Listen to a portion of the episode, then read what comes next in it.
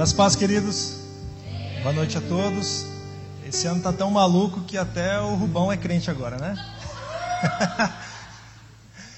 Confesso para vocês que eu já tinha recebido esse convite antes. E, bom, pode sentar quem quiser aí, quem não quiser também não precisa.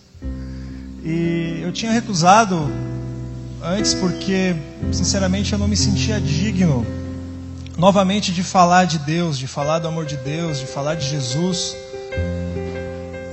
A minha história basicamente é a seguinte: eu me batizei aos 12 anos, é, bem consciente do que estava fazendo. Quando eu tinha 16, 17 anos, é, eu pregava de segunda a segunda e tudo quanto é canto, dentro do ônibus. Obrigado. Dentro do ônibus, nos cursos que eu fazia, por onde eu passava, eu, eu era completamente apaixonado por Cristo, pela Sua obra, pelas vidas, pelas pessoas. E conforme o tempo foi passando, eu deixei isso se apagar dentro de mim. Isso morreu dentro de mim devido às minhas escolhas, devido às minhas atitudes. Eu me frustrei com pessoas, eu me frustrei com Deus, mas hoje eu entendo, obviamente, que a culpa foi totalmente minha. E eu não me sentia digno realmente quando eu decidi retornar, quando eu abri meus olhos e falei, cara, o que, que eu estou fazendo da minha vida? Eu preciso voltar a Deus. É, eu não me sentia digno novamente disso, né?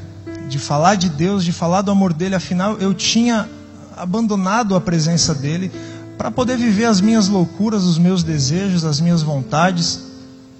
E o Espírito Santo foi bem claro, ele falou para mim: só que não, não interessa o que você faça, o que você pensa, você nunca vai ser digno de fazer algo para mim.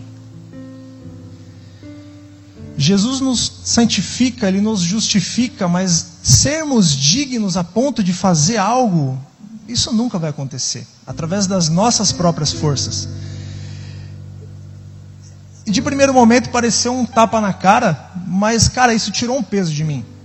Tirou um peso porque eu entendi que eu estava perdoado, Deus tinha apagado os meus pecados e não tinha o porquê de eu buscar de alguma forma eu servi-lo através de uma atitude minha, e sim deixar o Espírito Santo fluir através de mim, na minha vida, é, na minha família, da maneira que deveria ter sido. É, um tempo atrás eu escutei uma história, eu, eu li uma história no Twitter muito engraçada que ela dizia o seguinte: o cara escreveu o seguinte. É, eu estava no shopping esses dias e vi uma mina chorando. Eu cheguei nela e perguntei: por que você está chorando? E ela me falou: ah, acabei de perder 300 reais. Eu prontamente peguei esses 300 reais, é, eu prontamente é, paguei um lanche para ela, paguei um Uber para ela e ela foi embora toda feliz. Afinal, ela não tinha mais nada. E ele continuou escrevendo: e nós temos que fazer o bem para o próximo. Afinal, eu tinha acabado de achar 300 reais.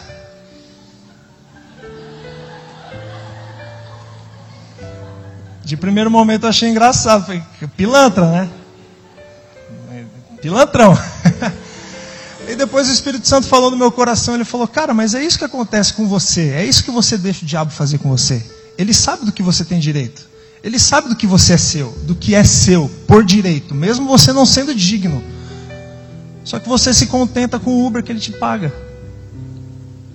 Você perdeu a essência em mim não se preocupa em tê-la de volta. Você se contenta com qualquer coisa que vem até você.